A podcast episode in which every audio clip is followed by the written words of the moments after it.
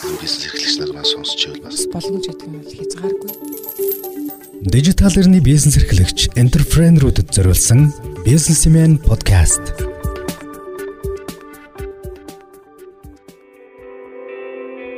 Бизнесмен подкаст.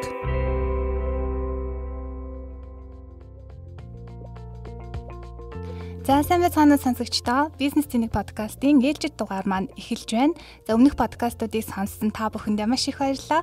Та бүхний бас сэтгэгдлийг подкастнда тусгасаар байгаа шүү. За энэ удаагийн подкастнда бид бизнес эрхлэгчэдтэй нэлээд хэрэгтэй сэдвийн талаар ярилцах гэж байна. Учир нь юу вэ? А тэр юу вэ гэхээр ерөөсөө бизнес эрхлэгчдэд гурван л гол асуудал байдаг гэж байгаа. Тэрний нэгдүгээрт борлуулалт, хүний нөөц, хоёр дахь нь хамгийн гол асуудал нь санхүүжилт. Тэгэхээр энэ удаагийн бидний подкастын сэдв бол санхүүжилтээ хэрхэн босгох вэ? Тэр дундаа хөрөнгө оруулагчтай хэрхэн уулзах вэ? Хөрөнгө оруулагчдыг хэрхэн өөрийн бизнестэй татах вэ гэсэн сэдвийн дор ярилцах гэж байна.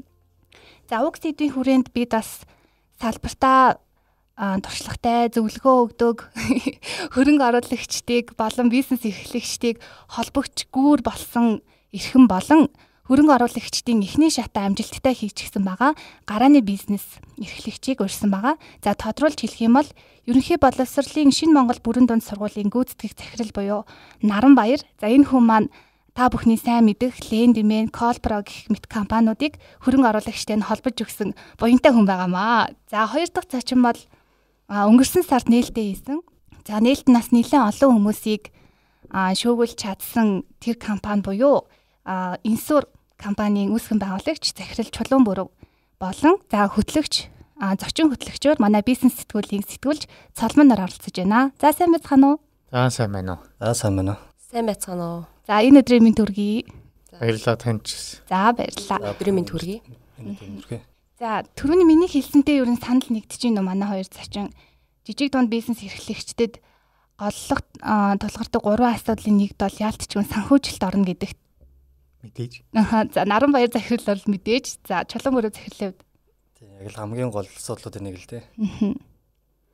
За А яриагаа эхлэхээс өмнө инсүрийг нээлтийн талаар ярмаар байна л да. Нээлтэн дээр жүжигчин баясгалан илтгэл тавьж өөрийнх нь түүхийг хуваалцсан те. Тэгэхэд би тэрийг яг өглөө сонссон байхгүй яг нүрээ боцчоо цайгаа ууж явах та. Тэгээ сонссон чинь уйлаад миний нүүрний бодог тэр чигээрээ урсаад болсон. Та ер нь жүжигчин баясгаланг нээлтэндээ урахта өмнөх түүхийн ер нь мэдчихсэн үү? Эсвэл та яг тэр үед л бас анхудаа сонссон уу? Чулуун мөрөө захирал. За ер нь яг одоо тэр хүний яг бүр нарийн түүхийг нь мэдгүй. Тэгээ ер нь нэг ийм одоо одоо нөгөө нэг аватар байгаа те. Тос спортоор хичээлж чад аватарсан юм гэдэг нь мэдчихсэн. Тийм тийм л одоо мэдээлэлтэй бол би өөрөө л яг байсан. Тэгээд тэр яг манай нээлтэн дээр анх тэр өөрийнхөө түүхийг бол хуваалцсан тийм үйл явдал болсон байгаа. Тийм манай нээлт чинь сая бид нэр фэйсбүүкээс бүр юм нарийн одоо юу явуулаад нөгөө статистик нь гаргаж өгөөч гэдэг тийм хүсэлт явуулсан. Тэгээд тэр статистикаар болохоор Монголд ер нь ингэж гурван л контент тийм хамгийн өндөр одоо үзэлттэй нийт фэйсбүүк хэрэглэгчдийн 90% нь яг үзсэн. Тэгээд хамгийн удаан үзсэн контент бол 11 минутын туршид одоо манай яг нээлтийг үзсэн гэдэг ийм контент. Тэгээд Монголда хамгийн анх удаа эрэг мессежийг хамгийн олон хүнд хүргэх хүргэсэн гэдэг ийм одоо үзүүлэлтүүд гарч ирсэн байсан. Тэгээд мэдээж энийг бас нээлттэй хүмүүстэйгээ хуваалцахаар бид нэр төлөвлөж байгаа. Ямар ч мэдээлэлүүд бүгдийг авцсан байж байгаа. Тий. За тэгэхээр мэдээж одоо инсүр компани талаар манай зарим сонсогчид мэдгүй байж магадгүй. Тэгэхээр та компанийнхаа үйл ажиллагааны талаар танилцуулахгүй юу? Компани ер нь ямар зорилгоор анх байгуулсан бэ? За инсурыг яг байгуулсан шалтгаан гэх юм бол манайхан ч нэг технологи ашиглаад хүний амьдрал хөнгөвжүүлж байгаа гэхээслүүтэйгээр хүний амьдрал тулгараад байгаа асуудлыг яаж одоо ямар нэг аргаар шийдэх үү те тэрнийх нь хамгийн энгийн шийдэл нь л одоо технологи болж байна л да. Тэгэхээр яг манай яг залуучуудын цугласан зорилго бол ерөөсөө л энэ Монголд ерөөсөө хүн өвдөхөөрөө энэ асуудлаа давж чаддаг юм байна. Ерөөсөө энэ өвдөлт гэдэг одоо өвчин гэдэг асуудлыг ерөөсөө давж чадахгүй ингээд л асуудал үүсэж байгаа юм байна. Энэ энэ одоо санхүүжилтийн хувьд ч тэр мэдлэг мэдээллийн хувьд ч тэр бүх талаасаа нэрүүл мэндэ бид нарт ерөөсөө энэ ойлголт байхгүй байна. Энэ нэг л зохицоор нь хүнийг юу яаж өвдөхгүй байх хэвтэй гэдгийг энэ том зургаар нь бид нар шийдэх гिचлийн цугласан юм залуучууд. Тэгээд хамгийн ихний одоо гаргаж байгаа тавьж байгаа сан одоо одоо өнцөг нь болохоор юу вэ гэхээр энэ яг санхүүжилт буюу энэ даатгалын хувийн дадлын тогтолцоогоор яаж өөрийгөө хамгаалж болох юм бэ гэдэг энэ одоо санааг бол гаргаж байгаа. За тэгээд яг одоо энэ суурь дээр болохоор яг үндсэн санаа нь ямар вэ гэхээр хүн худалдаа авалтаас янз янзын одоо худалдаа авалт хийж байгаа. Тэндээс одоо бонус онон цугулж байгаа. За new point, red point, candy гэдэг ч юм уу янз янзын бонус онон цугулж байгаа. Энэ бонус онондоо ашиглаад буцаагаад хувийн эрүүл мэндийн даатгалд хамрагдаад за тэгээд хувийн одоо хувийн байна уу, улсын байна уу бүх эмнэлгээр одоо төлбөргүй үйлчлүүлэх нөгөө даатгалаа ашиглаад үйлчлүүлэх гэсэн тэр боломжийг л нээж байгаа. Ийм л аппликейшн бид нар ихний ээлжинд бол гаргасан байж байгаа. Тэгэхээр яг нийгмийн асуудлыг бол шийдэх гээд явж байгаа аппликейшн гэж ойлгож болох нь шүү дээ тий. Одоо эрүүл мэндийн даатгалын тогтолцоо бол Монголд өөрөө айгүй эрүүл бос болцсон. Тэгэхээр яг тэрийг шийдэх гэж явж байгаа аппликейшн юм байна гэж ойлголоо. За дараагийн асуултаа Наранбаяр захирал тавь. Аа сая инсур компани одоо үйл ажиллагааг нь товчхон танилцуулаад бас мэдэж авлаа тий. Бонус оноогоо цуглуулад эрүүл мэндийн хан даатгалыг бүрдүүлчих нь штэ. Аа тэгэхэд на подкаст эхлэхээс өмнө Наранбаяр захиралтай бас энэ талаар хайлтхан ярьсан дээ. Наранбаяр захирал эрүүл мэндийн даатгалаа ингээл насаараа төлөөлөдөг гівч дандаа хувийн эмнэлгүүдээр орчдөг гэд. Яг одоо энэ инсүрийн санал болгож байгаа энэ үйл ажиллагаа чиглэл нь одоо таны хувьд бол үйлчлүүлэгч хэрэглэгч штэ тий. Ямар санагдчих юм? Боломжтой юм шиг байна уу? Миний бодлоор бол энэ бол хоёр алгаа гараараа бүр чанга таших хэвээр. Ийм нийгмийн асуудлыг шийдсэн бизнес байна гэж харж байна л да. Тэгээд ер нь бол нийгмийн даатгалаа төлчхөөр уг нь бол Монгол улсын нутаг дэвсгэр дотор хаанч нийгмийн даатгал нь 30 талч гэдэг юм уу те 30% нь өөрөө төрөөд төлөөд 70% нь нийгмийн даатгалын сангаас эрүүл мэндийн даатгалын сангаас гарна гэсэн ийм юм байх ёстой. Гэвч одоо хувийн одоо эмнэлгүүдээр явхад ямар ч одоо энэ нийгмийн шүү эрүүл мэндийн даатгал үйлчлэхгүй. Энэ бол ерөөсөө л энэ гажигтай тогтолцоо. 30 жил ингэж явж байгаа би бид нар бол гайхаж байна л та. Энийг бол ингэж хувийн хөвчлийн салбарт энэ асуудлыг шийдэхээр ингэж орж ирж байгаа нь бол бизнес гэдэг имийг эргэн харахад их хэрэгтэй гэж бодож байна. Юу гэсэн үг вэ гэхээр бизнес бол өөрөө хүмүүсийн өмнө тулгарсан нийгмийн асуудлыг шийтгэж хийх ёстой. Тэгэхээр social designer гэж ярьдаг тийм ээ. Нийгмийн дизайнерууд. Энэ бол бизнесменүүд. Тэрнээс биш бизнес цэвэр ашиг хөөгөөд дангаараа бас явдаг юм биш. Мэдээж бизнест ашиг гарах ёстой. Энэ нь өөрөө хүмүүсийн өмнө тулгарчсан, тулгамдсан асуудлыг нь хөнгөвчлөх шийдэх энд л чиглэх ёстой. Ингэснээр бүгд happy. Аз жаргалтай л болох ёстой. Эний энэ бас энэ иншүрийн энэ бизнесийн загвар бол яг энэ рүү чиглэж байгаа нь бол өөрөө бас нэг их тийм сайхан санагдаж байна л та. Тасаа ярианда хэллээ. Нийгмийн асуудлыг шийдэж байгаа бизнесийн төсөл байна тий. Аа бизнес эрхлэгч гэдэг бол нийгмийн дизайнеруудыг хилдэг гэдэг. За тэгвэл сүүлийн үед чинь хөрөнгө оруулалт хөрөнгө оруулагч нар тийм нөлөөлөхийн одоо нөлөөлөхийн тийм санаатай бизнес эрхлэгч одоо нийгэмд нөлөөлж чадж байгаа тийм бизнесийн төсөлд ер нь хөвчлэн хөрөнгө оруулаад байгаа юм шиг үзэгдэл ажиглагтаад байгаа. Таны хувьд яг Монголын бас хэд хэдэн технологи дээр суурилсан бизнесүүдийг амжилттай хөрөнгө оруулагчтай холбож өгсөн. За бид хэд бол зөвхөн таны энэ л туршлагыг мэдээд байна л да. Түүний цаанаас өчнөө туршлага байгаах а сонсоход бас нэг Японы сангийн Монгол талыг хариуцж байгаа гэж байсан. Таны талаараа нэг товчхон танилцуулаач. Яг уу одоохондоо Монгол бол Орос, Хятад гэсэн хоёр их гүрний дунд хавчуулагдаж оршиж байгаа. За энэ геополитикийн нөхцөл байдал тогтоод 100 илүү жил болж штэ. Одоо энийг бол одоо өөрчлөх тун хэцүү. Энэ бол одоо их гүрнүүдийн хоорондын ийм юугаар тогтсон. Тэгэхээр хөрөнгө оруулалт ер нь Монголд усаагаар мэрт хэрэгтэй. Ягаад гэвэл 3 сая хүнтэй байгалийн их нөөц баялагтай боловч энэ байгалийн газар дур хөвч байгаа ч юм манай байгалийн баялаг бол энэ өөрөө шууд хөрөнгө биш. Тэгэхээр энэ дээр бол хөрөнгө оруулалтыг ялангуяа хөгжсөн орнууд бид нэр яриад байдаг гурудагч хөрш орнууд гэж нэрлэгдэж байгаа арчилсан ийм замаар замнаж үе хөгжилтэй технологитой тэргүүний ийм орнуудаас хөрөнгө оруулалт татах нь манай үндэсний аюулгүй байдалтай ч бас холбоотой. Тэгэхээр эндээс хөрөнгө оруулалт орж ирэх нь өөрөө технологи дагаж орж ирнэ гэсэн.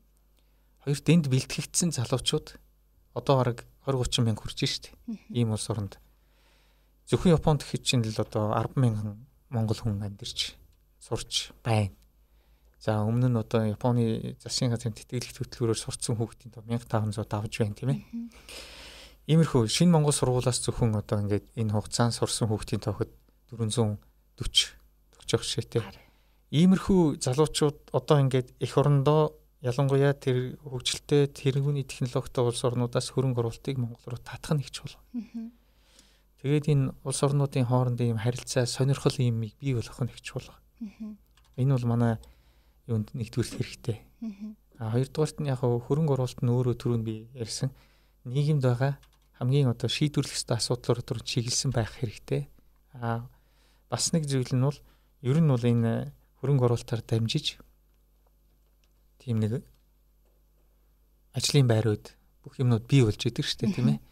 Ийм эерэг талууд харагдаад байгаа юм л да. Аа ер нь л Монголын бас та бас Монголын хэд хэдэн бизнес эрхлэгчтэй холбогдож ажиллаж байсан бах те ер нь бол тэдний хандлагыг мэдэх бах. За Монголд бизнес эрхэлж байгаа хүмүүс маань санхүүжилтөд босгохдоо ер нь хөрөнгө оруулагч нартай холбогдох нь дийлэнх вэ нү? Зээл авах нь дийлэнх вэ нү? Хуримтлалаараа явах нь дийлэнх вэ нү? Ер нь таны анзаарснаар Ер нь бол хөрөнгө оруулалтыг татах эсвэл хөрөнгө янз янзын одоо зах зээл дээрээс мөнгө босгох тийм ээ. Ингээд э, зээл авах эдгээр энэ боломж нөхцөл бол Монголд бас хязгаарлагдмал байна л да. А дэлхий рүү ингээ гараад харах юм бол хөрөнгө оруулалтаа хайж байгаа мөнгө гэдэг юм уу те. Ийм юм зөндөө бий. А энэ зах зээл рүү бол одоо энэ чадварлаг сайн залуучууд бол орох хэрэгтэй. А ишигээ хөрөнгө оруулалтаа татах хэрэгтэй. А манай улс руу ингээ хандахаар country risk буюу те улс орны риск өндөр байна гэсэн юм их яригддаг. Гадны хөрөнгө оруулагч. Гадны хөрөнгө оруулагч нар Жишээлбэл одоо гадаадын хөрөнгө оруулалтын тухай хууль байхгүй болцоо хөрөнгө оруулалтын тухай хууль гэдэг нэртэй болсон баг шээ тэ. Тэгэл хөрөнгө оруулалтын хувь хэмжээг нь учиргүй заагаал 25-аас дээш бол гадаадын одоо хөрөнгө оруулалтаа гэж үзнэ гээл. За тэгээд 100 мянган доллароос заавал дээш байх хэрэгтэй гээл тийм ээ. Иймэрхүү заалтууд ороод байгаа нь бол бас их сонирм. Зүгээр энэ дэр бол Монгол улс аль болохоор уян хатан бодлого бариад гадны хөрөнгө оруулалтыг бол дэмжих хэрэгтэй гэж ойлгож байгаа л доо. А инсур компанийн хувьд бизнесээ босгоод нээлттэй хийсэн штеп сарын өмнө а мэдээж хамгийн ихний хөрөнгө оруулалт гэх юм уу санхүүжилтийг та мэдээж бүхэл аргыг туршиж бүхэл аргыг сүүгчилсэн бах тийм ээ. Тийм манай санхүүгийн салбараас бол одоо юу гэдэг нь стартапуудад яг хөрөнгө оруулалтыг ч юм уу одоо энэ одоо үзэгдэл бол харьцангуй баг байхгүй гэж хэлж болохоор тийм байгаа шүү дээ. Тэгэхээр ерөөсөө л хөө хөрөнгө оруулагчаас эсвэл яг мэрэгжлийн хөрөнгө оруулагчаас авъя гэдэг л тийм сонголт үлдчихэж байгаа. Тэгээд нөгөө бид нэг ямар нэгэн фандууд бас харьцангуй бүрөөсөө баг байхгүй хөрөнгө оруулалтын сангууд ч өөрөө өгч өгөө. Тэгээд VC гэдэг одоо яг ийм мэрэгжлийн хөрөнгө оруулагч нар байгаад байгаа. Тэр нь өөрөө сэтгэл зүйн өөрөө Монголд бас л байхгүй байхгүй. Тэр хүмүүсийнх нь яг одоо заавал тэр одоо юу гэдэг стартапаас ч юм уу тэндээс заавал ашигтай байх бүх нөхцөлийг хайгаад байдаг. Энд чинь нөгөө нэг айгүй ядаж 4 5 ч юм уу оруулаад айл нэгэн ашигтай яваад амжилттай болдог бол тэгээ загварууд ерөөсөө огт Монголд ч ажиллахгүй. Тэгэхээр манай гарч ирж байгаа стартапуудад нэг тулгарч байгаа хөвчгөл нь юу вэ гэхээр зайлшгүй тэр бүр маш баталгаатайгаар ашиг олно гэдгээр нотлох тийм нотлохоо хэрэгтэй болж эхэлж байгаа юм. Тэр л өөрөө маш одоо тийм хүндрэлтэй. Магадгүй янз янзын санаанууд чинь зарим нь одоо дампуурж болно, зарим нь амжилттай болж болно гэдэг тэр ойлголт харьцангуй тийм одоо бид нэр одоо шин байна л да тий. Тэрийг сайн ойлгож өгөхгүй айл айл талдаа стартапууд ш тэр нөгөө талдаа орон оруулагч тэр одоо тийм нөхцөлтэй байгаа. Стил хийх ер нь бол нэг сонирхолгүй байна л гэсэн үг шүү дээ тий. За ер нь бол тэгж хэлж болно тий. Тэр нь өөрөө буцаагаад нэг манай санхүүгийн салбартаа бас л уягтана тэгээд яагаад гэвэл бид нар ч бас харьцангуй өндөр өгөөж одоо банкны хүүн өгдөг ч юм уу ингээд янз янзын санхүүгийн хэрэгслүүд төр нь тэр рүү түлхэж өгөхгүй байгаа юм л та. Мөнгөний одоо хэрвээ мөнгө байсан ч гэсэн тэрийг нэг талаасаа түлхэх төлхөцүүд бас харьцангуй сул байгаад байгаа тийм л зүйл ажиглагдаа. Тэгээд одоо сүүлийн харин хэдэн жил одоо лендинг гэдэг ч юм одоо сүүл гарч иж байгаа стартапууд нэлээд хүчтэй тесрэлтийг хийж байгаа болохоор хүмүүсийн сэтгэл зүй жоохон эргээд за энэ стартапууд гэдэг чинь бас сонирхолтой зүйл юм байна гэдэг рүү нэлээд анхаарал нь өөрөө өөрчлөгдөж байгаа гэж харж байгаа. Тийм. Тэгээд бидний хувьд яг хөрөнгө оруулалт босгох гээд мэдээж нэлээд олон замыг туулж үзсэн дээ. Тэгэнгүүт бид нарт бас нэг тийм нэг дундын анзаарах юм бол манай компани юм дундын одоо тийм одоо дэвтс байдалтай хөгжиж байгаа тийм систем. Тэгэнгүүт том аж ахуйн нэгжээс аваад аль нэг том аж ахуйн нэгжийн одоо одоо хараанд орчиж болохгүй аль нэг даатгалын компаниас нь авчиж болохгүй гэдэг ч юм ингээд амар заавал ч дундыг баримтлах тийм одоо шаардлага гарч ирсэн. Тэгэнгүүт биднэрт одоо одоо нөгөө боломж том зах зээл дээрээс дахиад хомих шаардлага гарч ирж байгаа тийм. Тэр бүх хүмүүсийг хасж агаад за одоо биднээс ямар хөрөнгө оруулалт хийх боломж байгаа гэдэг ч юм уу. Тийм байдал руу ингээд улам юм жижигхэн одоо хөрөнгө оруулалтын одоо зах зээл рүү орчиноос хайх шаардлагатай болсон тийм. Тэгээд бид нар мэдээж хувь хөрөнгө оруулалт хүчин рүү нэлхүү хандаад тийм. Тэгээд нөгөө дөнгөж ихний одоо манайх ч юм бол ихний шатны хөрөнгө оруулалт буюу seed дээр явж байгаа учраас тэр seed хөрөнгө оруулалт бол ямар онцлогтой байдаг вэ гэхээр зүгээр л нөгөө яг жинхнээс энэ санаан дээр л явж байгаа байхгүй. Тэр амжилттай ажиллах, ажиллах ашиг болох юм ерөөс үнэхээр тийм ш. Тэр үнэхээр тэр хүндээ ойлгуулад санаагаа үнэхээр одоо зөвхөн санаан дээр явж байгаа. Одоо хөрөнгө оруулалт баг нэг нөгөөлөхөд хувь хүнд нь итгээд л орж ирж байгаа шүү. Тийм л хөрөнгө оруулалт хэлбэр байхгүй. Тэрнээс одоо яг амжилттай болно гэдэг дээр ерөөсөн одоо хэлэхэд эрттэй. Тэг эрх эрт байгаа. Дэндүү эрт байгаа гэсэн. Тийм одоо одоо оруулж байгаа хүнж тийм сэтгэл зүйн бэлтгэлтэй тийм хөрөнгө оруулалт орж иж байгаа гэсэн. За энэний дараа мэдээж дараагийн шатны одоо Series A хөрөнгө оруулалт ч юм орж ирэхээр энэ бол жинхэнэ цэвэр одоо компани үнэлгээ борлуулалт хийж байгаа байдал одоо бүх л одоо нөөцүүдийг яг үнэлж үзээ жинхэнэ одоо жинхнээсээ жинхэнэ хөрөнгө оруулалтын шат руу орох гэж байна гэсэн үг л тийм. Эхний одоо манай гарааны бизнесүүд ч юм одоо мөнгө өсгөж байгаа хүмүүс эхний мөнгө бол ерөөсөө тийм өөрийнхөө одоо ир чадлаараа алдсан юм шиг ойлголт бол бараг биш л дээ яг энэ нь. Хөрөнгө оруулагч танд өөрт ч амар итгэл өгч байгаа мөнгө гэж бодож байгаа. Тий. Та яаж тэр итгэлийг олж авбаа? Яг бид нэр ярьжсэн яг одоо нөгөө концепц маань мэдээж нэгт одоо яг бид нийгэм рүү чиглэж байгаа тий. Энэ бол одоо ингээд за бидрээс одоо одоо биднээс л арай нэг дээгүүр үеийнхэн одоо хөрөнгө оруулалт хийж байгаа шүү дээ. Анзаарах юм бол тэгэхээр тэр хүмүүс чинь ямар вэ гэхээр буцаагаад нийгэмдээ тодорхой зүйлүүдийг хийх тийм хүсэл эрмэлзэлтэй байгаа байхгүй. Тэгэхээр тэрэн дээр нь бид нар мэдээж тулгуурлаж байгаа. За нийгэмд ийм өөрчлөлтүүдийг хийх гэж байна. Шинэ залуу үеийнхэн гарч ирэх юм сонирхол байна гэдэг ч юм энийг нэг тавьж байгаа. За тэгээд буцаагаад мэдээж энэ бизнес маань яаж өргөжж болох вэ нөгөө scale up буюу ийм тэлэх, тесрэх боломж нь одоо ямар хөө хэмжээнд тоо гэдгээ нотолж байгаа гэдэг ч юм. Ингээд ийм байдлаар хөрөнгө оруулалтынхаа пичүүдийг хийгээд явж байгаа л ихний хөрөнгө оруулалтаа сид байдлаар босгосон байгаа. Та түрүүндээс хэлсэн шүү дээ. Хөрөнгө оруулалтаа хайх орчин маань бүр хумигдмал хязгаарлагдмал болсон гэд тэр хязгаарлагдмал дундасаа та ингээ хувь хөрөнгө оруулагч нар хандсан гэж тэгж штэ. Тэнгүүд одоо яг бизнес эрхлэгчид маань санаа байгаад идэг те. Тэрийг ингээ тесрэн гэдгээ мэдээд идэг. А гэтэл яг хаашаа хандхаа мэдгүй тийм тохиолдлоос байгаад идэг юм шиг а одоо жишээлбэл надад ийм санаа байдаг би одоо аль хүн дээр очих. Одоо жишээлбэл би нэг санаагаа барьчаал наран баяр захирал дээр очивол за та надад энэ хөрөнгө оруулалтыг хийгээд өгөөч гэдэг. Гэтэл наран баяр захирал тэр чиглэлийнх биш ч юм уу тэрийг огт мэдхгүй тийм байх тохиолдол ер нь байдаг болов уу? Тийм. Тэгээд одоо хөрөнгө оруулах сонирхолтой хүн хаагур байна гэдгийг бид нэр сайн мэдтгүйгээ стартапынхаа өөрсдөө хэлдэм билээ стартап. Тэгэхээр энэ дээр яг хөрөнгө оруулалт авах одоо тий авахар сонгож байгаа одоо хандж байгаа хүний яаж олж холбогдсон бэ? бизнес эрхлэгч нар маань сонсч байвал бас боломж гэдэг нь хязгааргүй. Дижитал эрхний бизнес эрхлэгч энтерпренерүүдэд зориулсан бизнесмен подкаст.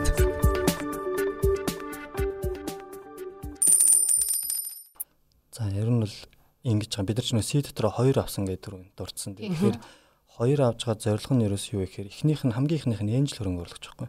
Чи нэг прототип хийгээд хөрөнгө ядаж чамд мөнгө өгөхөс хүн хүнийг олох хэрэгтэй байхгүй. Юу ч байхгүй санаан дээр бас хөрөнгө оруулалт чинь хүндрэлтэй байхгүй.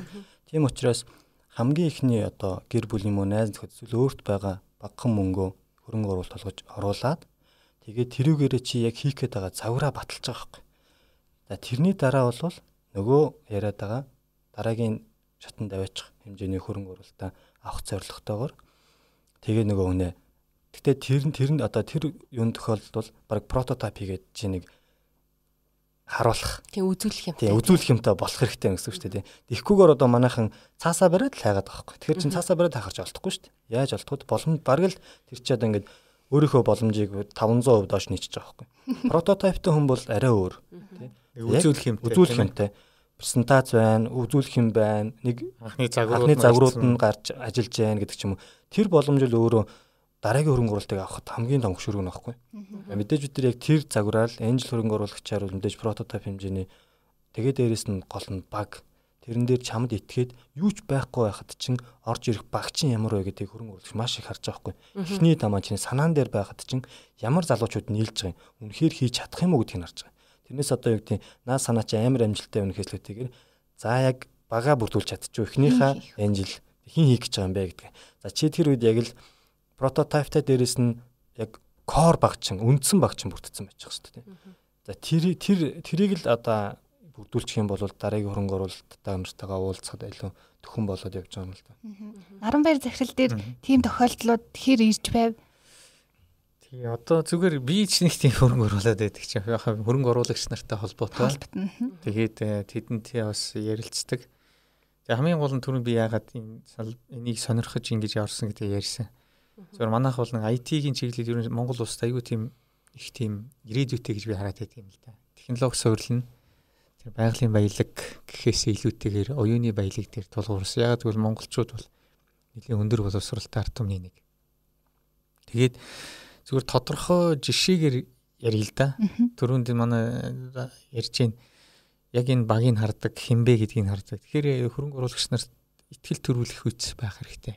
Өөрийнхөө зорилго, мөрөөдөл энэ зүйлээ бол эндээ бол 100% ихтгэлтэй, итгэсэн байх. Энэ хамгийн чухал байдаг. А яах вэ? Ингэж магадгүй юм гээд ингэж биш би ингэж хийн ингэж чадахгүй бол би эрсдлийг өөрөө өөрнө гэдэг ийм хатуу зориг ийм чиг шугамтай. Тэгэхээр ийм хүнийг бол хөрөнгө оруулагч хараад өөрөөр хардаг л да. За чи байгаа бол окей болж гин багч нь хийм тэгэхээр лендемен дээр бол анх орж исэн багууд бол хүчрхэг багууд л одоо хүртэл хамт байгаа одоо анар байна Болдбаатар гэж одоо бас их мундаг санхүүч байна За тэгээд Отхон баяр гэж тооч одоо Монголын одоо математикийн хүрээлэнгийн захирал одоо энэ олимпиадад сая баг авч явсан энэ мундаг математикч байна. За тэгээд Отхон баяр гээд бас нэг IT-ийн мундаг залуу байна. Гэх мэтийн ийм багууд хамт байсан. Тэгээд тэд одоо хүртэл хамт байгаа. Бид хамтдаа байгаа. Хамгийн анхны багийг л ярьж ин л та. Дараа нь сайн сайн хүмүүс нэгдсэн байгаа. Одоо ийм маягаар ингээ явхаар а энэ залуучууд нийлээд ингэ явах юм бол энэ бол тесрэлт хийж магадгүй юм байна. За ингээд тэгээд нэг үнэт зүйлийн үзэл нийжил байх хэрэгтэй. Өөрөөр хэлэх юм бол яах гэж энэ бид нэр бизнес хийгээд байгаа. Энэ бол өөрөө ийм ийм зорилготой гэдгийг их сайн харцсан ийм байх шаардлагатай. Тэр үнэт зүйлийн үзлийг хөрөнгө оруулагчтай бас хуваалцдаг хэрэгтэй. Тэгээ хөрөнгө оруулагч орж ирээд ингээд яатсан тохиолдолд тайлан одоо бизнесийнхаа бүх одоо хамаартай мэдээллийг их сайн нээлттэй өгч тэдэндээ бас мэдээлдэг ийм юм хэрэгтэй л те. Хөрөнгө оруулалт авчлаа бай бай. Өө тэгээ яасан та хөрөнгө орууллаа гэдэг өдөөс нь. Тэгээд бид нэр ашиггүй ажилтсан шүү дээ яах юм гээд ингэ сууж болохгүй л те. Тэгэхээр итгэлцэл энэ маш чухал зүйл. Тэгээ Монгол хүмүүс бол энэ энийг бол уламжлалаар монголчууд итгэлцлийн нийгэм шүү дээ. Бие бинийгээ одоо одоо манай нүүдлийн малайчууд хувиа аргацаасан, хувиа ботсон, довоо шарлуулсан гэж олон хүн бичиж ярьдаг нь бол би энэ дээр бол хатуу бодолтой байдаг, эсрэг бодолтой байдаг. Үгүй. Энэ байгалийн энэ хатуу ширүүн уур амьсгал энийг давж гарахын тулд Монгол бол маш хүчтэй community теорем. Тэгэхгүй бол бид нэр эзэн төрнийг байгуулж чадахгүй шүү дээ. Хүчээ нэгтгэж чадахгүй. Тэгэхээр ийм алт түмэн учраас бидэнд бол ихтгэл зүйн маш чухал. Энийгээс сэргээе. А тэгээд ирсэн тохиолдолд бол хөрөнгө оруулагч нар бол өөрөөр харж эхэлдэг л дээ. Тэгээ хөрөнгө оруулсан хүн чинь юу вэ гэхээр тэр бизнесийг томруулахын тулд ажиллаж эхэлнэ юм шүү дээ. Өөрөө ч гэсэн. Үгүй эний чинь сайн явуулъя. Үгүй эн чинь дараагийн шатны юм байна, тийм байна гэд. Тэгээд их гоё энэ лендемен дэр юм ярьж ирсэн энийг хөрөнгө оруулагч ингээд хоёр л асуулт асууч. За хүнтэй нь уулзах уу? Уулзахгүй. Энэ зүгээр бүх одоо интернет бүх байж байгаа бүх мэдээллүүдийг шүүж аваад химэл оюун ухааны одоо анхны алгоритмуд тооцоогоо хийнэ. За ойлголоо. Чи та нар ямар нэгэн барьцаа шаардах үгүй. Тэгээ зориг чи юу юм гэсэн үг яхаа одоо энэ наран туулзах мах энд өдрөөр ингэж айхтар өндөр үнэтэй ингэж зээл болгодог нөхцөл байсан шүү дээ. Энийг харьцуулахад хамаагүй бага юу те. Ингээд цаашдаа энэ өөрөө хүүн ингээ буураад ингээ явах юм бизнесийн загвараа. Энэ цаашдаа энэ одоо нон банкинг те. Банк ус санхүүгийн байгууллагын финтекийг financial юм оруулж ирж байгаа. Ийм аа гэд ингээд тайлбарлахад бол за ойлголоо хөрөнгө оруулъя гэж шийдэж явах шээ шууд. Вау тийм байдаг юм байна лээ. Зүгээр зүгээр харсан. Аа тэгээд Colpro гэх компани байна тийм ээ.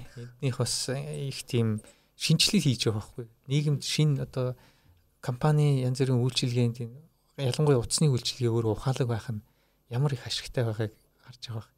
Ийм шинжилгээ хийгээд байгаа учраас шинэ ийм юм хийгээд парадигм шифт маягийн юм хийгээд байгаа учраас юу яадаг.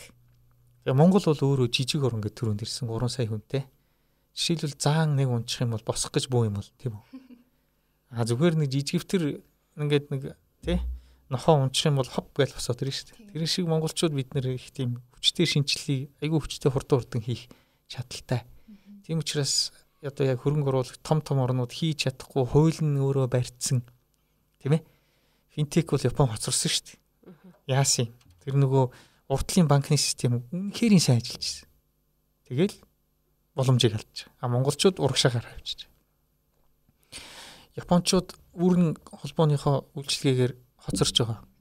Ягаа хоцорсон. Ягаад гэвэл суурин утас дэндүү сайн үйлчилж ийсэн учраас. Айл болгон суурин утастай, хитгэн алхаад эн тэн телефонтой. Тэгэхээр хүмүүс ухаарахгүй шүү дээ чи хэрэгтэй гэдгийг. Ухаартлаа цаг авчихын тийм ээ. А Монголд бол яасан? Ер нь бол суурин утасны холбоо маш сул хөгжсөн учраас үүрэн телефон тэр дор орж. Тэгэхээр хоцрогдож байгаа улс үндэстэн дотор яг ийм давуу тал хурдан бий болдог. Тэгэхээр энийг л бид ашигласан бизнес юмнуудыг тэгээд бид нэр өөрийнхөө загварыг хандаж олон улсад хандаж гаргаад авах хэрэгтэй. Одоо энэ эрүүл мэндийн даатгалын систем ийм сул хөгжсөн учраас ийм бизнес орж ирж байгаа. Тэгээ эн чинь магадгүй ирээдүй хийж болно шүү дээ. Тийм үү?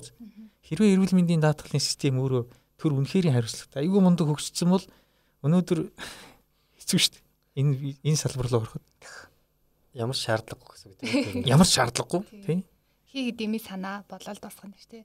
Аа түрүүнд нөгөө нэг чулуун бүрөв захирлаас хэн надад хөрөнгө оруулах вэ гэдгийг яаж олсон бэ гэж асуусан тий. Аа тэгвэл надад Наранбаяр захирлаас хөрөнгө оруулагчтай харилцдаг хүний хувьд хөрөнгө оруулагч нэр өөрөө би ингээд хөрөнгө оруулах юмсан гэ бизнес хайт юм болоо ер нь. Ер нь бол хөрөнгө оруулагч нар бизнесээр дамжиж анд нөхдийнхөө хүрээллийг нэмхийг хүсдэг юм ээ. Аа итгэлцсэн анд нөхөд. Яг гэвэл бизнес гэдэг бол яг итгэлцлийг бий болгодог гол чухал зүйл. Одоо ингээл э, найз нөхөд гээл ингээд яваад идэг. Яг ингээд хамтарч юм хийж үзээд тэгэхэд хүний мэс чанар маш их танагддаг шүү дээ. Тэр утгаараа хөрөнгө оруулагч нар Монголыг их сонирхдаг. Монгол залуучуудыг бидний үзэл бодлыг бий болгох гэдэг улс орныг их сонирхдаг. Ийм нэг тал бий. Хоёрдугаарт нь бол хөрөнгө оруулагч нар зүгээр нэг хувьцаа зараад ингээд ингээд хувьцаа ингээд сонирхол бас байхгүй яг энэ анх үүсэж байгаа стартап маягийн ийм компаниудтай илүү харилцаа тогтоох ийм хүсэл сонирхол байдığım байна гэдгийг харсан л. Та түрүүнд бас хэлсэн шүү дээ. Лендимийнхээ ороод хөрөнгө оруулагч хоёр асуулт асуусан. Тэгэхэд ингэж хариулсан. Тэгээ би ингээд хараад хажуунаас нь харахад тийм санагдсан гэх нэг та хэлсэн шүү дээ. Ер нь одоо ингээд яг хөрөнгө оруулалтаа босгох гэж байгаа бизнес эрхлэгчид хөрөнгө оруулагчтай уулзж хат мэдээж та холбосон юм чи харж сонсож байгаа. Тэгээ тэр үед танд төрөх мэдрэмж ямар байдгүй. Энэ дүнхээр хөрөнгө оруулалтаа авчаасаа гэдэг их үү. За эсвэл нөх хөрөнгө оруулагч байгаа талд те ашиггүй ч юм уу. Энд чинь арай ашиггүй юм шүү юм шүү гэх тийм байдаг. Аль нэг талыг барихгүй шүү дээ. Гэхдээ би бас өөрөө хөрөнгө оруулалт авахыг хүсэж байгаа шүү дээ. Өөрөө одоо хамт үүсгэн байгуулагчийн нэг. Гэхдээ худлаа ярьж болох Энэ бол бизнесийн алтан дүрм. Энэ худлаа ярьж хүнийг ямар нэгэн байдлаар худлаа төөрөгдүүлэх хэрэг байна. Чулуухан юм ярих хэрэгтэй. Энэ одоо хамгийн чухал чанар. Чигч шудраг байх тийм ээ. А тэгсэн тохиолдолд нэгэнт муугаа ярилцаад ингээд юм чадахгүй энэ бол ийм л байгаа гэдгээ хилцсэн тохиолдолд энэс илүү муудахгүй үстэй. Аа ерөөсөө ингээд нэх үсгэлэнтэй гоо үсгэлэнтэй болгож харагдуулаад тэгтэл цаанаа хамаг юм ингэж ивэл энэ бол бизнес болохгүй шүү дээ. Тэгэхээр зэрэг зүгээр энэ бол хувь хүний хувьд ч гэсэн те хүн өөрөө тэр хүмүүсийг хүндэтгэж сайхан харилцаад яаж явах хэрэгтэй. Би анарыг их сайн санаж л бас анхны хөрөнгө оруулагчтай уулзч хахад лендимийн анар. Тийм тийм анарыг тэгэхэд тэр хөрөнгө оруулагч хэлж ийсэн. А хөрөнгө оруулагч бол миний найз байсан. Тэгээд хөрөнгө яачаад нараа за ойлголоо. Энэ их сайн залуу байна. Их бие зүг авч явж байна. Ярьж байгаа юм их мундаг байна. Энэ залуу явах юм байна би хөрөнгө оруулмаар байна. Иржүү дижитал эринд өөрийгөө болон бизнесээ системтэйгээр хөгжүүлэн зогсолтгүй урагшлан явах өндөр өргөөжтэй шин арга замыг өөртөө нэ. Бизнесмен подкаст.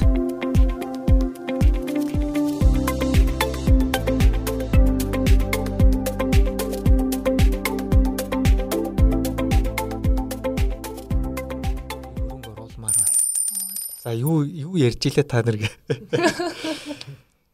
Иймэрхүү юмнууд болдог. Манай чулуун фөр айгүй сайн мэдж байгаа. Ягаад гэвэл өөрөө манайхыг тийм ямар нэгэн тийм хөрөнгө оруулалтын сангууд, том байгууллагууд сонирхтлоо удаад байна л да. Хэцүү байна.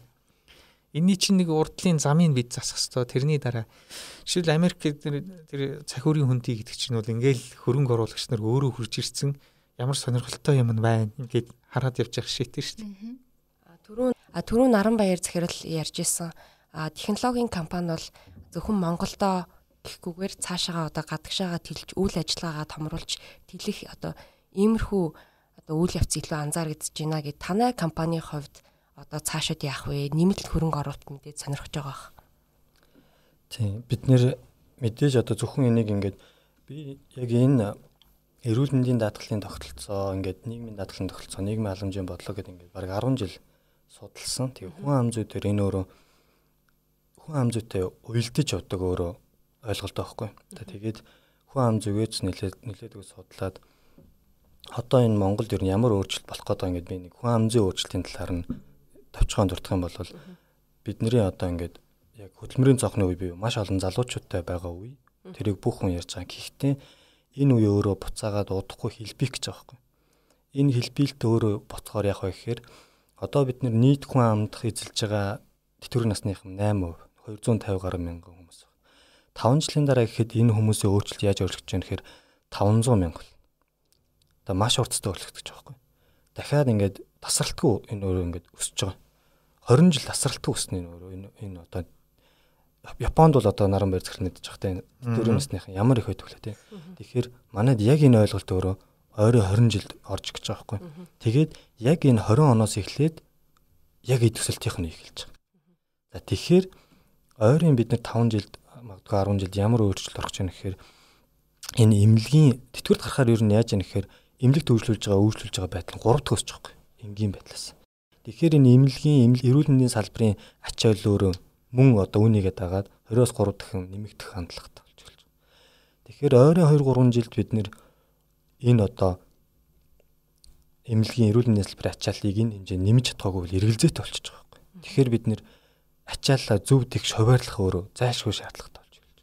Тэгэд энийг дагаад маш олон одоо юу гэдэг зөвхөн эдийн засгийн өсөлт биш хүн ам зүг дагсан бизнес өсөлтүүд гэж өөрөө байна. Тэгэхээр энэ органик өсөлтүүд өөрөө орж ирэх магадaltaй.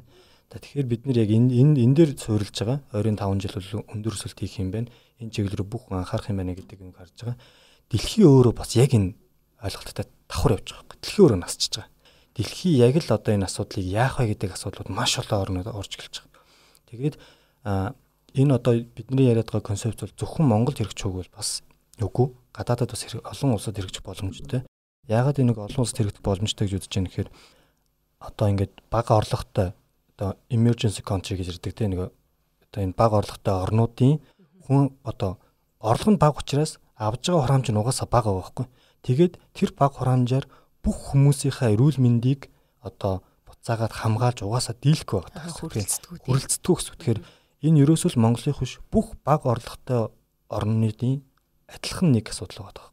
Тэгэхээр энийг буцаагаад энэ маш том бизнесүүдээс гарч байгаа энэ одоо буцаагаад loyalty гэдэг юм уу урамшууллын бодлогууд өөрөө тий энэ бодлогуудаар нь дамжуулаад шийдэх өөрөө потенциал өөрөө биднэрт байна гэж үзэж байгаа хгүй. Тэгэхээр энэ яг энэ баг орлоготой оронд буцаад хувийн даатгал нь адилхан төгсөөг байгаа. Ер нь ингээд нийтлэг ийм алдаанууд одоо дэлхийд яриад энийг шийдээгүй л байж байгаа юм л концепт байгаа. Тэгэхээр бид нар мэдээж Монголд энийг хийж харуулах хэрэгтэй. Тэгээд дараагийн энэ урнууд руу шилжих хэрэгтэй энийг ойлгуулах хэрэгтэй гэж ийм л бодлоготой байгаа. Тэгэхээр бид нэр дараа дараагийн газрууд руу нэвтрэх тийм стратеги мэдээж барьж байгаа. Та дөрөнд хэлсэн нөгөө хөрөнгө оруулалт ихний шатн дээр явж байгаа. Тэгээд одоо цаашлаад хоёр дахь шат инээдрээгээ явна гэсэн тэ. А тэнгууд наран баяр захирал болохоор хөрөнгө оруулагчид эхлээд өөртөө маш ихтгэлтэй, зоригтой, хамгийн гол нь санаа нийгмийн асуудлыг шийдсэн. А тэгээ түүндээ маш ихтгэлтэй Тэ одоо энэ хувь хүний илүү хардаг гэж штэ тэ. Таны хувьд хөрөнгө оруулагчтай хамгийн анх уулзахдаа танд ямар санагдсан? Хөрөнгө оруулагчид хамгийн эхлээд юуг нь хардаг юм шиг танд санагдсан? Тэгээд танай компани дотоодоос хөрөнгө оруулалт татсан. Компани байгаа штэ тэ. Тийм тийм. Наран баяр захирал дөрөв нөгөө лендинг кейсийг аваад ярьжсэн яг нөгөө энэ данар гэдэг хүнийг те энэ аймаг мундаг хүн байна би хөрөнгө оруулмаар байна гэсэн. Тэгчээ дараа нь энэ хүн юу ярьлаа гэсэн. Тийм. Манай дээр бас яг тийм кейс бас яг л гарсан л та. Тэгээд яг л адилхан л байт юм байна. Тэгээд бид нар бас яг анхны хөрөнгө оруулагч нартайгаа уулзаад сууж хахад манай хамтран үүсгэн байгуулагч залуу Ботыг залуу байгаа. Тэгээд бид хоёр ингээд суужгаад яг ингээд би ярих болсон чинь манай Ботыг За чи яриа гэд ингээд би би нэг хүндлээд ингээд би би нэг ээлжлээд яриад байсан юм л да. Би тэр тэрийг анзаараг байдсан дээ. Тэгсэн чинь залуучууд чи юм сайхан болцсон юм уу те гэдэг те. Тэгээд ерөөсөө ингээд баг бизнес нэг амир ярихгүй. Окей би та нарыг угаасаа айгүй тийм зөв хүмүүс байна гэж бодож байна. Тэгээ манай хөрөнгө оруулагч хэлчихсэн. Би хүнийг хүн хүн биш гэж хоёр анги хуваадаг. Хүн гэдэг нь хүн байдаг. Тэгэхээр та хоёрыг би хүн гэж бодож байна. Тийм учраас бид хоёрт хөрөнгө оруулъя гэж шууд анхны уулзалтан дээр хийлсэн. Тэгээл бид нэр яг ингээд цаашаа гэрээ контракт гэдээ явсан. Тийм л түүхтэй бас хөрөнгө оруулалт явж байсан. Тэгэхээр гадныг гэлтгөө дотоодод бас хөрөнгө оруулагч нарын сэтгэл зүйг адилхан л байт юм шиг санагдлаа л да. Дараагийн асуух гэсэн асуултанд маань хариулчлаа л та. Ер нь гадаад дотоодын хөрөнгө оруулагчдын ялгаа гэж байд юм болов уу? Танах ер нь өмнө нь гадаад хөрөнгө оруулагчдад хандаж үзсэн үү? Гадны хөрөнгө оруулагчдад?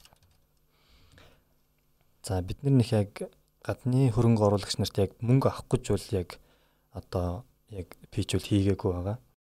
Гэхдээ мэдээж бид нэр Seed Start орсон гэх нэг хэд хэдэн тэмцээнүүдэд бол орсон. Гадны хөрөнгө оруулагч ер нь ямар хөө хандлага байдгийг гэдгийг юм одоо турших байдалтай өөртөө бас нэг туршлага хөрөмжлөх зорилготойгоор орсон тим юмнууд байгаа. Тэгээд харж байхад бол хамгийн чухал нь нөгөө бидний яриад байгаа яг энэ манай оронд болцоод байгаа эрүүл мэндийн эрсдэл одоо энэ яг асуудлыг ойлгох юм бэл. Асуудлаа ойлгуулчвал цааш явчих гээд байдаг. Яг асуудлаа ойлгох дээр л хамгийн их одоо хүчээ хаях юм байна гэж үл яг ойлгосон байгаа. Тэгэхээр эхлээд яагаад энийг хийх ёстой юм бэ гэдэг тэр ойлголтыг л одоо гадныханд бол одоо эсвэл тухайн одоо стартап байгаа бол яг яагаад хийх гээд байгаа гэдгийг тэр хүмүүст ойлгуулах хэрэгтэй юм байна л гэдэг дээр л тийм л туршлагатай болж авсан байгаа. Одоогор бол аа тэгээд нөгөө нэг аа санаа нь ингээ байгаад идэх те. А тэрийг та түрүүнд хэлсэн шүү дээ. Ядаж хөрөнгө оруулагчтай үзүүлэх юмтай болсныхан дараа уулзах хэрэгтэй гэд. За тэгвэл тэр хоорондох хугацаанд таны хувьд санаагаа ямар нэг юм болтол болсон тэр хугацаанд таны хувьд хичнээн жил эсвэл сар ч юм уу байсан бэ? Тийм. Бид нэр бит хоёрын одоо нэг үүсгэн байгуулж байгаа хүмүүс чинь ямар байсан бэхээр яг энэ зовлонгоогоос биерээ туулсан хүмүүс аахгүй. Тэгэхээр одоо ингээд хуйлал хагалгаанд орсон, хуйлал өчнөө олон удаан эмнэлэгт хэвтсэн, зөндөөл одоо энэ яг мөнгөний асуудлаас болоод өгч байгаа ч юм уу асуудал орж байгаа хүмүүсийг ингээд хажуугаас нь зөндөө хардсан. Тэгээл хувь хувьдаа л бид нар ажил хийх явдсан байхгүй. Тэгэл ерөөсө болсон байхгүй. Хэвэл ажиллаа яал. За за ерөөсө болио л. Ингиж амьдран ч гэж юу ах вэ те ингээд одоо энийг шугаас шийдий. Шийдэх гээд үзье. Ямар ч сан алдах юу ах вэ? Гэл тэгэл хэлсэн. Тэгээд хоёулаа хийжсэн юм аа чоргсон. Тэгээд дөрвөн сар битэрэг Гэтэ битэр бүр нэг ч мөнгөгүй ихсэн гэвэл бас бодлоо. Аа эхний энэ жил хөрөнгө оруулалтаа нэг бага мөнгө аваад эхлээд тэрүүгээрээ прототип хэлбэрийн одоо болтол нь би тэр нэг 4 сар явсан. Тэгээ 4 сарын дараа яг хөрөнгө оруулалтаа аваад тэгээ цаашаа явсан.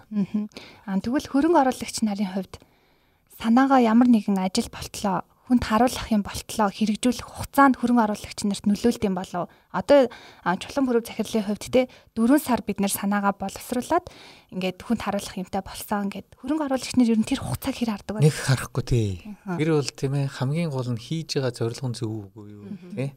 Тэрэндээ л байгаа. Тэгээ тэрэндээ 100% өөрийгөө зориулсан байна уугүй тий. Тэгэхээр энэ бол янз янзын л байгаа. Зарим нь 2-оос 3 жил, зарим нь өөр нэлийн олон жил. Тэгээд анх санаа төрөө түрүүн чулуун бүрүү захирал ярьж 10 жил болчих чи энийг хийж хэлсэн гэ. Гэхдээ тэр энэ их хамаагүй баг. Зүгээр хамгийн гол нь энэ хүн яг 100% өөрийнхөө цагийг зарцуулах гэдэг нүггүй юу гэдэг чинь чухал байхгүй. Би ийм ийм хийнгээ эний хажуугаар энийг хийнэ гэхэд ингэж яриад зогсож байгаа хүнд ер нь хүн хөрөнгө оруулах уу? Тийм биз дээ. Тийм шүү дээ. Тий. Тэгэхээр хөрөнгө оруулагч нарын одоохонд би бол галуудрах хог шиг бас ярмаар байна. Шинэ Монгол сургуулийг байгуулсан. 1999 онд өөрийнхөө 97 8 онд Японд сурж байгаад 99 оноос ярьсан байгаа шүү дээ. Би энэ сургууль, ийм сургууль байгуулнаа. Монгол улс бол одоо ахлах сургууль дээрээ алтаад байна. Ерөөсөө нэг 2хан жилийн сургуультай. Гэтэл ингээд гадаадын ихтэй сургууль тэнцэх чадaltaй юм хөгтүүд нь байхгүй наа баг дундынхаа боловсрал дээр бол дэлхийн жишг түрээд идэг ингээд ахлах руу орохоор алга болчихдөг. Тэгэхээр ийм сургууль байгуулах хэрэгтэй байна гэдэг ингээд яриад яваа. Сүүлдээ галаа огч чинь бүр байгуулах сургуулийнхаа доторх анги танхимтай юутэй хийтийн барилгын өнгөтэй юутэй өнгөтөр хараад эхэлж байгаа. Бүр видео болгоод үзээд эхэлж байгаа байхгүй арайгүй сургуулаа шүү дээ. Тэрийг хүнд ярихаар нөгөө хүмүүс чинь чи байгуул ямар сайхан сургууль вэ? Наадах чинь бид нар туслая гээд 330 гаруй Япон хүн тэр үедээ л одоо анхны крауд фандинг маягийн юм байхгүй юу. Тэгээд ингээд бүгд жижиг жижиг хөрөнгө оруулалтаа өгөөд тэгээд анхны сургуулийн А барилга нь нэгдүгээр корпус нь баригдсан байдаг. 2000 он тэгэж үе таалгаа нээж исэн. Энэ юу гэж байгаа юм. Тэгэхээр хэрвээ тэр үед галаа багш те өөрөөр хэлбэл за би яах вэ нэг эрдэм докторийн зэрэгээ хийнгээ одоо тэндээ тийм ярьсан бол хүн өөртөө зов идэхгүй шүү дээ. Тийм шүү дээ. Тэгээ одоо энэ бас энэ манад энэ хөрөнгө оруулаад байдаг би Таками Юичи өөрийнхөө анд нөхрийг бол дурсах хэвээр. За энэ хүн монголчуудыг маш сайн ойлгодог, сайн муу аль талаас нь. Гэхдээ нэг зүйлд итгэдэг Монголын нийгэм ер нь бол их тийм гэрэл хийгээтэй ирээдүйн рүү хандсан ийм та нар мундаг үндэстэй, мундаг хүмүүсээ Монгол ингэж сэргэж босч ирж байгаа. Та нар бол мундаг болно. Энд бит хоёр хоёул итгэдэг. Тэгээд э, манай улсад нэлээд олон салбарт хөрөнгө оруулаад өөрөө ингэ яваад Тэгээд тэр нь амжилттай болдгийн үдгэр жишээг бас Японуудад үзүүлээд явж байгаа. Япончууд бас их түүхийг хардаг ард түмэн тийм ээ. Урд нь энэ улсад хэн хөрөнгө оруулаад ямар алдаа хийчихв? Яаж хөрөнгө алдцсан? Монголчууд яаж энэ хүнийг шахан гаргасан ч гэдэг юм уу? Муу түүхийг айгүй сайн мэднэ. Ягаад гэвэл эдгээр чинь нөгөө төрийн албан нөгөө 20 30 жилээр доктортой ажиллана шүү дээ. Нэг төрийн албанд орсон. Тэгээд төрийн албууд чинь мэдээллийн том сан байхгүй. Тэгэл одоо Марубинигийн Монголд анх те одоо жаргал сайхан руу оруулсан хөрөнгө оруулалтын нэг эвгүй асуудал байдаг шүү дээ. Одоо нэг иймэрхүү юмнуудыг өсөхөөл танах бол country risk өндөртэй гэл ингээл. Энэ бол одоо хувь хөрөнгө оруулагч нар ч энэ нөлөөлдөг одоо том компаниуд Монгол руу орж ирэхэд ч энэ нөлөөлөд идэг. А бид бол шин түүхийг бүтээх хэрэгтэй. Одоо халийн болгон уртлыг харах уу? За уртлын улсууд ингэсээ уучлаарай. За тэгээд тэгтээ бас бас нэг хайхтар гомдоогоо гүйцтэй.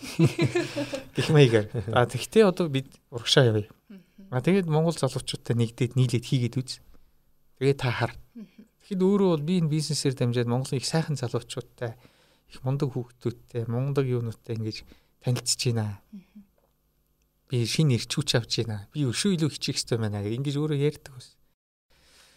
Ийм байна. Тэгэхээр хин хиндэл хэрэгтэй зүйл тийм ээ. Тийм байна. Businessman podcast. Хоёр дахь за ингээ эхний удаа хүнийг хардаг гэж юм. Танд ч бас тийм тохиолдол гарсан байна те. Хоёр бинийгаа хүндлээд ярьсан чинь хөрөнгө оруулагчтай нь за үнэхээр залуучууд хүндэлтэй байна гэд ажил иш залуучуудын хүндлэл яриа явцсан. За тэгвэл хоёр дахь удаа Наранбаяр захирал хөрөнд хэлсэн. Худлаа ярьж болохгүй. Үнэн ч ах хэрэгтэй. Эднэрт биднэрт ийм асуудал байна. Эсвэл бидний одоо энэ нь ингээ зөв явж ийн гэдэг чинь. Таны хувьд хоёр дахь шатанда одоо орох гэж штэ те Энэ тал дээр та ямар зарчим баримталж байна? Тийм, Series A-ийн A гэдэг одоо AB гэж явдаг юм. Одоо олон улстай бол яг тийм шаттай амжиж байгаа. Тэгээд бид нэр магадгүй Series A хөрөнгө оруулалтыг юу гэж харж байгаа гэхээр бас нэлээдгүй бас за яг энэ онцлог нь юу юм гээд бас аваад үзэхээр энэ чи яг твэр одоо тийм тоо хардаг одоо үе байгаа байхгүй. Үнэхээр одоо таны яг за анх орж ирсэн хэрэглэгч чинь юу юм. Тэгээ тэрнээс хойш өсөлт гаргаж байгаа юм уу? Хэр потенциал байгаа юм? Нийт зах зээл чинь юу юм ингээд одоо жинхнээс анги дээр ингээд юм дэлгэрэнгүй одоо тоо те санхүүгийн маш сайн төлөвлөлтүүд тэр зүйл бол хамгийн чухал болж эхэлж байгаа те тэгэхээр мэдээж трийг харж яж орж ирнэ? Тэгээд одоо танай одоогийн яг гаргаж байгаа байд нөхцөл байдал ажиллаж байгаа явц мовцоо те тэгээд дээрэс нь зардлыг утгаар орж эхэлж байгаа те та нар ямар хэмжээний мөнгө шатааж байна вэ? Яг одоогоор те тэр чин өөрөө ингээд хэр үр ашигтай зарцуулагдаж байна гэдэг өөрөө хөрөнгө оруулж байгаа бол мэдээж мөнгө нь зөв зөвтэй зүйл зарцуулагдаад буцаага төсөлт хийх хүсэж байгаа шүү дээ. Тэгэхээр зардлыг бас харж байгаа. Зардлаа ингээд үр ашиггүй зарцуулаад байдаг нөхдүүд байж магадгүй шүү дээ. Тэгэхээр тэр зардлын чинь зарцуултууд хэр оновчтой явагдаж байгаа гэдэг тэр нь төлхөө харах юм ингээд ийм одоо арай өөр түрүүн ярьсантэй ингээд бодлоо ярихгүй ихтгэлтэй гэдэг инкеслэтэйгээр одоо бол жинхнээсээ яг энэ бизнес утгаараа ажиллаж гэнэ үгүй юу гэдэг. Тэгэхээр бид нэр юу гэж бодож байна гэхээр дараагийн шатны хөрөнгө оруулалт бол энийг энд бол харуулах хэрэгтэй одоо зөндөө ярьсан шүү дээ тий. Тэг нь хийн гой болно бүтээн налаад өгнө гэсэн. Одоо одоо жихнээсээ хийж харуулах хэрэгтэй. Энэ шатнд бол жихнээсээ хийж харуулад тэгээд магадгүй дараагийн өсөлтүүдийг гаргах хэмжээнд аваачих. Тэр одоо гад гадагшаа гарах гэдэг ч юм уу тий. Тэр одоо нөхцлүүдийг л бүгдийг биелүүлэх хэрэгтэй гэж би зүгээр хараад байгаа юм. За тэгвэл эхлээд ихтгэлтэй өөртөө танилцуулчлаа. Хөрөнгө оруулагч бизнес эрхлэгч маань хоёр биенээ хоёулын ин ойлгочлоо. За ингээд зардал, тэ зардлын тэр процесс процесс энтрийг үнэнч шудраг байхыг харчлаа.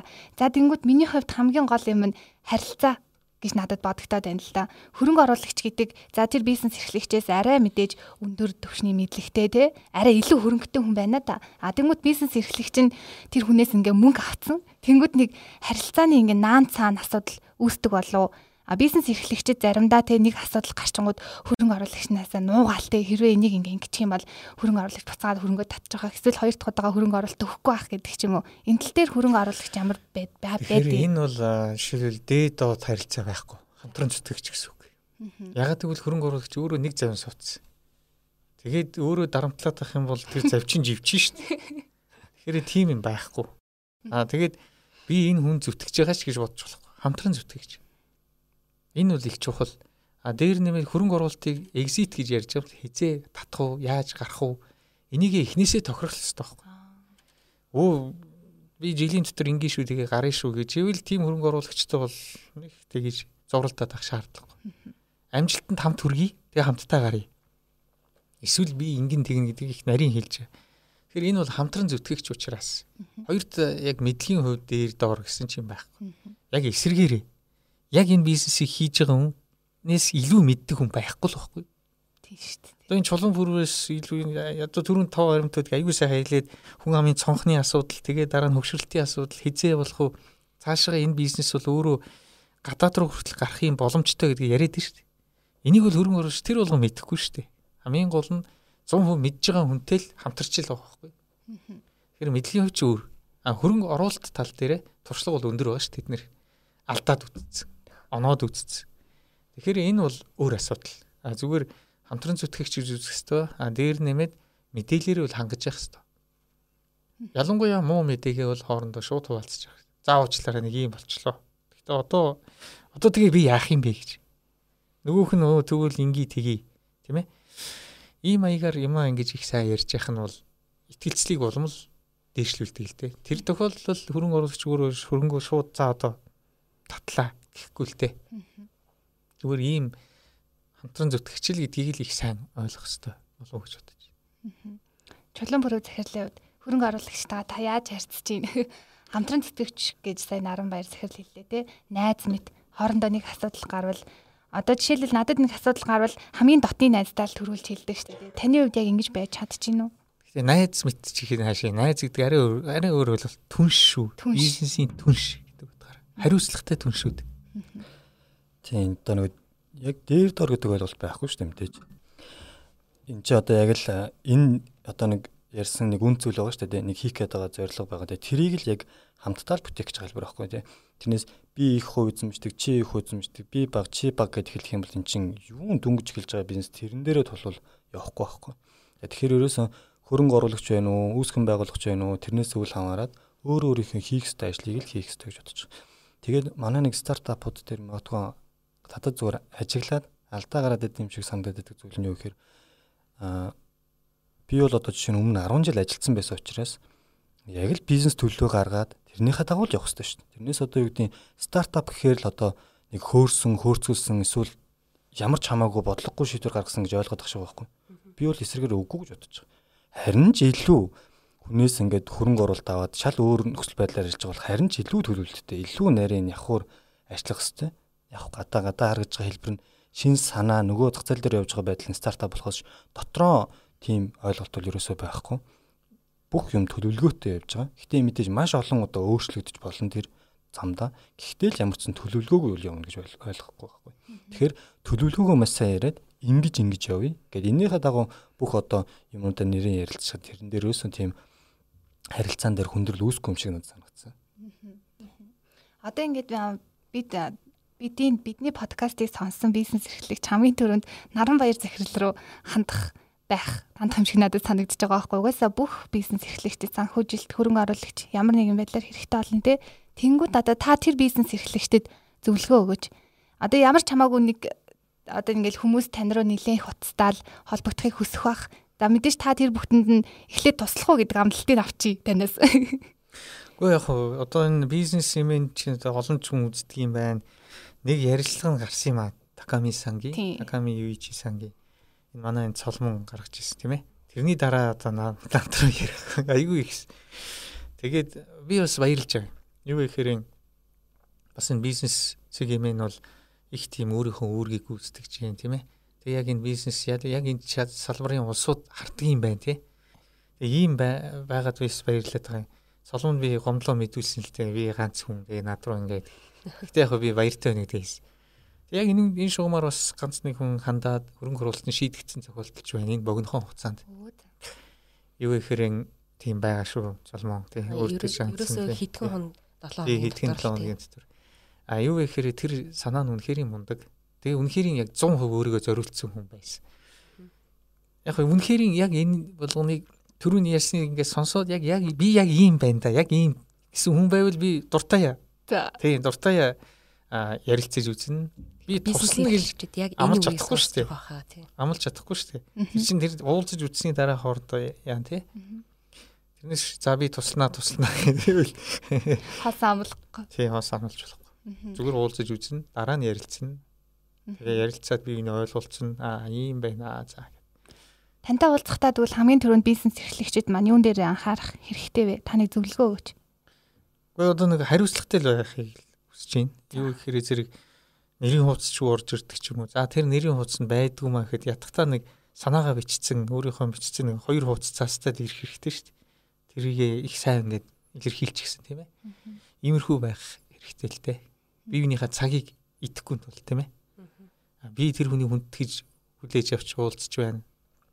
Ярилцаж байна. Тэр хүн бас тэгвэл миний цагийг хүндэтгээд намайг биш юм ахи тийм ээ. Яг тодорхой юмтай орж ирэх хэрэгтэй. За тэгвэл чулуу бүрүү захирлын хувьд бас дотоодын хөрөнгө оруулагч оруулагчаас хөрөнгө оруулалт татсан. Танаас бас зөвлөгөө авахыг хүссэн хүмүүс байгаах. Та за туслана гэж амлахгүй ээ. Тэгээ бидний яриаг сонсоод би үнэхээр болох юм байна гэсэн хүмүүст та ярилцаж уулзахад бэлэн үү? Энэ их ажлын хажуугаараа.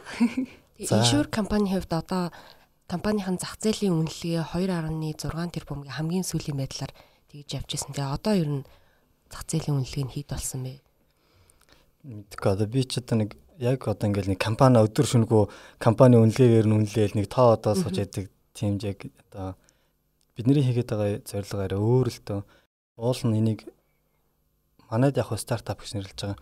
Олон улстай бол social enterprise гэж нэрлэж байгаа. Нийгмийн асуудлыг шийдэж байгаа бизнес загварыг болохоор өөрөө ингэж нэрлэж байгаа. Яг арай өөр юм бэл. Аа тэгээд эн чинь нөгөө тогтвортой хөгжлийн зорилт гэдэг дэлхийн нийтээр нэг юм 30 зорилт дэвшүүлсэн.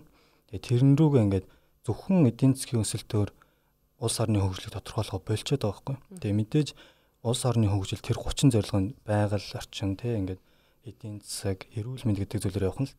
Тэгэхээр яг энэ гурав дээр нь одоо тогтвортой хөгжлийн зорилгын гурав дээр орж ирж байгаа бас яг эрүүл ингээд эрүүл мэндийн зорилго орж байгаа. Яг тэрийг гүйцэлдүүлэх гэж явж байгаа бизнес хөдөлгөөний нийтээр одоо ингээд сүүлийн үед бас гарч ирж эхэлж байгааг л тэрний л нэг л жишээ одоо мэдээж улс орноо зөвхөн эдийн засгаар нь одоо зөвхөн мөнгөөр хэмжиж болохгүй юм байна. Энэ хүмүүсийн чинь эрүүл байх хэрэгтэй, манаас жаргалтай байх хэрэгтэй гэдэг чиглэл рүү нь хандаж байгаа нэг хэлбэр байхгүй. Тэгэхээр мэдээж энэ олон одоо ийм янз янзын стартапууд дэлхийн нийтээр л гарч ирж байгаа, social enterprise зөндөл гарч ирж байгаа гэж. Манайд яг ийм ойлголт бас харьцангуй байхгүй байх шиг байна. Тэгэхээр бид нэр одоо юу гэдэг те зөвлөгөө гэсэн одоо би бол одоо тэрвээ чадах юм байдаг бол те хүмүүстэй уулзаад яг хөө зөвлөхөд асуудалгүй ямар нэгэн тийм Тэр чи одоо нөө SDG чи одоо 2000 хэдэн 30 30 30 хүртэл байгаа шүү дээ. тийм Тэгээд тэр SDG-гийн тэр юун дээр манай энэ Чулуунпүргийн гаргасан энэ бизнесийн модель нүбийн энэ дэр дээрээс яригдасаа л гэж хүсэж байна. Хэрүүл Батар шигэ. Тэгээд боломж байна. Боломж байна. Өөрөөр хэлэх юм бол Монголын эрүүл мэндийн асуудлыг даатгалын талаас нь тий ингэж шийдвэрсэн. Тэгээ энэ нь юм болсон. Тэгээ хажуу талынхаа хөрш орнууд одоо юу гэдгийг ийм орнуудад бас манай энэ загварын амжилт байна. Энэ бол яг энэ нүбийн энэ дэр best practice буюу сайн туршлага болж энэ яг зарлагдахаар л ийм загвар байна л да. Баярлалаа тий. Тэгээд нөгөө би нэг энд аж ахуйн нэгжүүдийг нөгөө яагаад орж ирээд байгаа талаар бас нэг дуртахгүй бол хүмүүс амар гайхчихж магадгүй шүү дээ тий. Ер нь энэ чинь нөгөө буцаагаад яг гарч байгаа мөнгөн ч юм уурсгалан дээр аж ахуйн нэгжээс гарч ирж байгаа ойлголтууд явж байгаа тий. Тэгэхээр энэ одоо олон улстай ч юм уу энэ оноонууд маш их байгаа юм ер нь дэлхийн нэрээ ингээд зарцсан оноо байгаад байгаа. Оноо одоо жишээ нь одоо ингээд одоо нислэгийн компаниудын майл оноонууд гэдэг нэг маш их оноонууд байж байна тий. Одоо жишээ нь Uber дээр оноо байж байна. Одоо Airbnb дээр оноо байж байна. Grab дээр оноо байж байна. Ингээд дэлхийд дамсан корпорацууд, бизнесүүд өөрийн оноонууд нь зарцсан godтойгоо байгаа байхгүй. Маш их хүмүүс аялдаг болцсон байна. Энэ одоо Trip Agoda гэдэг энэ маш их оноонуудын одоо асуудлууд байна гэдэг. Ингээд энэ онооны ажлууд ерөөсөө ингээд зах замбрааг байгаа нэсэн ашиглалт маш солоо байхгүй. Саяхан Сингапур Airline хүртэл майл оноогоо яаж хамгийн зөв хүртээмжтэй байдлаар ашиглах уу гэдэг одоо жишээ нь уралдаан зарлж явах юм ингээд тэгэхээр бид нэр наран баяр захирлын хэлснээр энэ оноонуудыг магадгүй ашиглаад гадагшаа гарах боломж байгаа тийм тийм тэгэж бас бодож байгаа. Тийм цаана айгүй нарийн IT-ийн технологи явж байгаа гэсэн үг шүү дээ. Энэ оноонуудыг маш хурдан хугацаанд ингэж анализ хийж чаддаг ийм алгоритм явж байгаа гэсэн үг. Тэгээд тэр сулууга зарцсан оноонуудыг ялгаж аавна гэсэн үг. Тэгээ энийг нөгөө эрүүл мэндийн даатгалын системтэй нь холбооно гэсэн үг. Тэгэхээр маш олон яг энэ хууль эрх зүйн хүрээнд ч тэр их гоё маш гоё тийм юм л та. Тэгээ ерөн зүгээр бизнес бол энэ нийгэмдэр байж байгаа нөөцийг зөв хуваарлахад л оршиж байгаа л гэж харж байгаа юм л та. Би ярианыхын хэлсэн дэлхий дээр өөрөөр хэлбэл ашиглахдаггүй байгаа мөнгө маш их байна. Маш их байна. Тэгээ энэ юу чинь хөгжиж буй орнууд болоод хэрэгцээтэй газараа бороо мэт орж явах хэрэгтэй байхгүй. Тэгсний дараа тэндээс чинь хөрсөн их гоё ийм ногоон тал бий болно шүү дээ. Тэгэхээр энэ их байж байгаа энэ юуг бол одоо яг л чиглүүлэхэд энэ миний маш их итгэж байгаа нь бол хүний чадвар IT ийм л юм байна. Тэгээд бас энэ мөнгө санхүү хуулийн мэдлэг. Тэгээ монголчууд бид юу байна л та дэлхийн хэмжээний корпорациуд юмд гарахад их хол байна л та бас. Их тийм одоохондоо бол нэг нэр нэр өхий хідэн залуучуудын нэрл яваад идэг штеп. Гэхдээ тэд бол яг тэндээ хийж байгаа ажил нь бол удирдах хэмжээнд биш гүйцэтгэх хэмжээнийх нь их хөвчлэн байх шиг тий. Тэдний хувьд бол зөв эрэг шургын нэг хэсэг. А бид одоо ийм имийг бий болгохын тулд тэдэнтэй харилцдаг, тэднээс туршлагыг авдаг. Тэгээ өөрсдөө тийм бий болох хэрэгтэй. Монгол улсыг өнөөдөр Чингисээр нь мэдээ, Чингисийн удам гэдгээр нь мэддэг. Нүүдлийн мал аж ахуйг эрхэлж энийг авч үлдсэн улс гэдгээр нь мэддэг. Гурав дахь мэдх юм нь Монгол улсыг Монголын нэг хид хідэн том компаниуд гэдэг нэрээр нь те. Дэлхийн хэмжээний одоохондоо энэ одоо манай чулуун бүрийн компани ч юм уу гэхээр өө мэднэ танаач тийм компанитай үзсэн захын нэг таксины жолооч нь Монгол ихэр тэр компанийг нэрлж идэг болохоос ингэж л бодоод байгаа байхгүй анд глобал ч гэдэг юм уу те аа анд гэдэг чинь Монгол үг юм бэлээ те ийм маягаар зүгээр энэтхэгийн нэг таксины жолооч ярьж ивэл хүмүүс сайхан шүү тэгэхээр энэ бол ойрын хугацаанд 2030 40 гэсэн энэ онуудад бол ер нь хүрнэ гэж бодож байна. Ягаад гэвэл би ярианыхаа бас ихэнд хэлсэн залуучууд өндөр боловсролтой гадаадын ихтэй сургуулийг төгсөөд ирсэн залуучууд байна. Тэд зоригтой байна, хүсэл эрмэлзэлтэй байна. А тэд бас юутай байна шүү дээ. Юм хийх одоо ийм нэгдэл нягтрал байна тийм ээ. Энийг л одоо зөв залж чиглүүлэх нь бол бас хөрөнгө оруулалт гэж харж байгаа. Businessman podcast. Чулуун бүрөө захирлын хувьд дүгнээд хэлвэл одоо зөвхөн инсураар зогсох бах тий. Тий нөгөө манайхаа зөвхөн даатгал гэж ойлгох бас хүмүүс яг сүүлийн үед асуултыг хараадсан чинь даатгалын бизнес юм байна гэж ойлгосон бил бид нар ч ерөөсөө хүнийг эрүүл байлгах чиглэлрүүл чиглэж байгаа бизнес одоо хүмүүс аахгүй мэдээж хамгийн эхлээд гарах нь угаасаа яг энэ тулчаад байгаа асуудал нь энэ санхүүжилтийн асуудал нэг байхгүй. Тэгээд цаашлаад одоо ярих юм бол одоо жишээ нь манай нэрүүл мэндийн салбарын зөвлөгөөний ажил байна тий. Энэ минь одоо ингээд мэдээлэл авж байгаа байдал хүмүүс буруу мэдээлэл авж байгаа интернетээс зүгээр нэг хайдаг байдаг гэдэг юм ингээд энэ рүү чиглэсэн контентууд одоо буцаагаад энэ рүү чиглэсэн маш олон одоо зүйлсийг бид нэр хийхээр төлөвлөж байгаа. Дараа дараагийн ингээд одоо бол зөвхөн яг та өвдөд очих юм бол эмнэлэг дээр очих юм бол эрүүл мэндийн салбарт очих юм бол ажиллаж байгаа. Дэлхийд өөрөө эрүүл мэндийн салбар биш, эрүүл амьдралын салбар гэдэг хүн яг нийт амьдарч байгаа хугацааныхаа нэг 5% л эрүүл мэндийн салбарт өнгөрөөж байгаа хгүй. Хамгийн ухрттай. Тэгээ үлдсэн 95% нь энгийн амьдрал дээр өнгөрч байгаа. Тэр амьдрал дээр яаж эрүүл байх вэ гэдэг салбар өөрөө баг том индастри болж гарч ирж байгаа хгүй. Одоо дэлхийн нийтээр тэр нь одоо яг гэдээ маш олон төлбөр гарч ирж байгаа. Тэгэхээр энийг яаж менеж хийх вэ гэдэг чинь өөр аюул том асуудал болж байна Тэгэхээр бид нар энэ рүү буцаагаад чиглэсэн одоо аппликейшн хүн одоо гар зуруунд дамжуулсан зүйлсүүдийг бол яг энэ хүнийг яаж гоё ирүүл байлгах вэ? Яг өөрийг ойлгоод яаж энэ яг зөв байлгах вэ гэдэг чиглэл рүү чиглүүлэх маш олон ажлуудыг бол одоо дараа дараагийн одоо шатанд бол бид нар авч хэрэгжүүлэх юм төлөвлөгөөтэй ажиллаж. Тэгээл инсүр томрол тий. Инсүр томронгуудаа Колпрогийн ухаалаг утасны үйлчлэгийг аваад тэгээл янз янзын мөнгө санхүүгийнхээ юм дээр лендемэний бас үйлчлэгийг оруулаад ингээл Ингээл их том том юмнууд тий. Одоо бид нар чинь Colprog ашиглаж байгаа. Тэгээ ашиглаж байгаа. Тийм байлээ, тийм байлээ. Би залгаж ирсэн. Colprog ашиглаж байгаа. Тэгээ Lendman-аар бид нар чинь төлбөр тооцоог нь хүлээж авч байгаа. Гэт одоо энэ явж байгаа одоо хорондоо бол маш сайн холбоотой. Аливаа нэг юм би замын нэгэ гаргахаар ингээ ашиглаад яваад байгаа юм чи дид үтсэн би ёлоод байна гэсэн үг. Нүдэнд үл үзэгдэх штэ одоохондоо ингээл гадаа тавиад байгаа ингээ барьцсан барилгын зам шиг шууд харагдахгүй мөртлөө энэ IT-ийн ертөнцид аппликейшн ертөнцид дотор бол ингээд а тэгээд энэ Монголын чинь танигдаад явчих واخгүй цаашаа. Тэгээ ийм хэмжээний код өчтдөг, ийм хэмжээний залуучд байх юм уу? Тэгвэл манайх руу ороод ирээч гээд. Дэлхийн хэмжээний компаниуд ярих хэрэгтэй. Гэтэ би энэ жоохон эсрэг баталтай байдаг. Монголын програмчид дэндүү үнцэнтэй. Тэдний юуг бол нэг гадны нэг жижиг хар ажлыг хийх гэж болохгүй. Энд нь одоо иншүрийг бий болгодог шиг, лендемэнийг, колпрог бий болгодог шиг энд нь өндөр үн цэнтэй, өндөр үн өртөгтэй ийм зүйлүүдийг хийх хэрэгтэй. Зүгээр гадны компани нэг үнд ингээд одоо нэг хэсэг 2000 оноос эхэлсэн шүү дээ энэ аутсорсинг маягаар ажиллах тий. Энэ бол зүгээр хар ажил хийж байгаа шүү. Тэгэхээр зэрэг тэхгүүгээр одоо энэ хэдэн програмчтай бол бид нэр ийм юм руу чиглүүлэх хэрэгтэй өөрсдөө бүтээе хийя л гэж критик тийм. Одоо угаасаа өөрсдөө бүтээх хөгжих эхлэн аль хэзээ тавигдчихжээ. Инсургийнх одоо эрүүл мэндийн технологийн компани компанид Colpro Lendimэнтэй хамтарч ажиллаж байна. Lendimэн аль хэзээ өөр улс руу гарчихсан тий.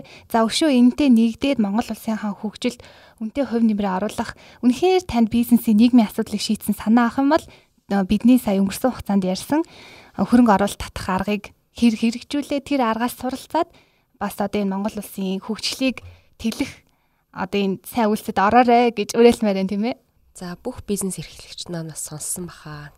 За ингээд манай энэ удаагийн подкаст маань энд хүрээд өндөрлөж байна. Нэг цагийг хамтдаа өнгөрүүлсэн та гуравтаа маш их баярлалаа. Бид гурван ярианаас бас бизнес эрхлэгчид маань хэрэгтэй зөвлөгөө мэдээлэл авсан бах гэж найдаж байна. Завирлаг хүлээж авч ирсэн хоёр зочиндоо маш их баярлалаа. Баярлалаа. За баярлалаа. Бизнесмен олон олон хөрөнгө оруулагчийг Монгол татаж олон хүний бизнесийг дэмжих болтугай. За баярлаа. За баярлаа.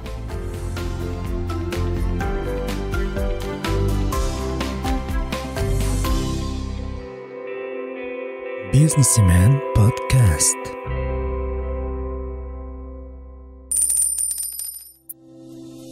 Биржүү дижитал эринд өөрийгөө болон бизнесээ системтэйгээр хөгжүүлэн зогсолтгүй урагшлан явах өндөр өргөөжтэй шин арга замыг өөртөө нэ Businessman Podcast.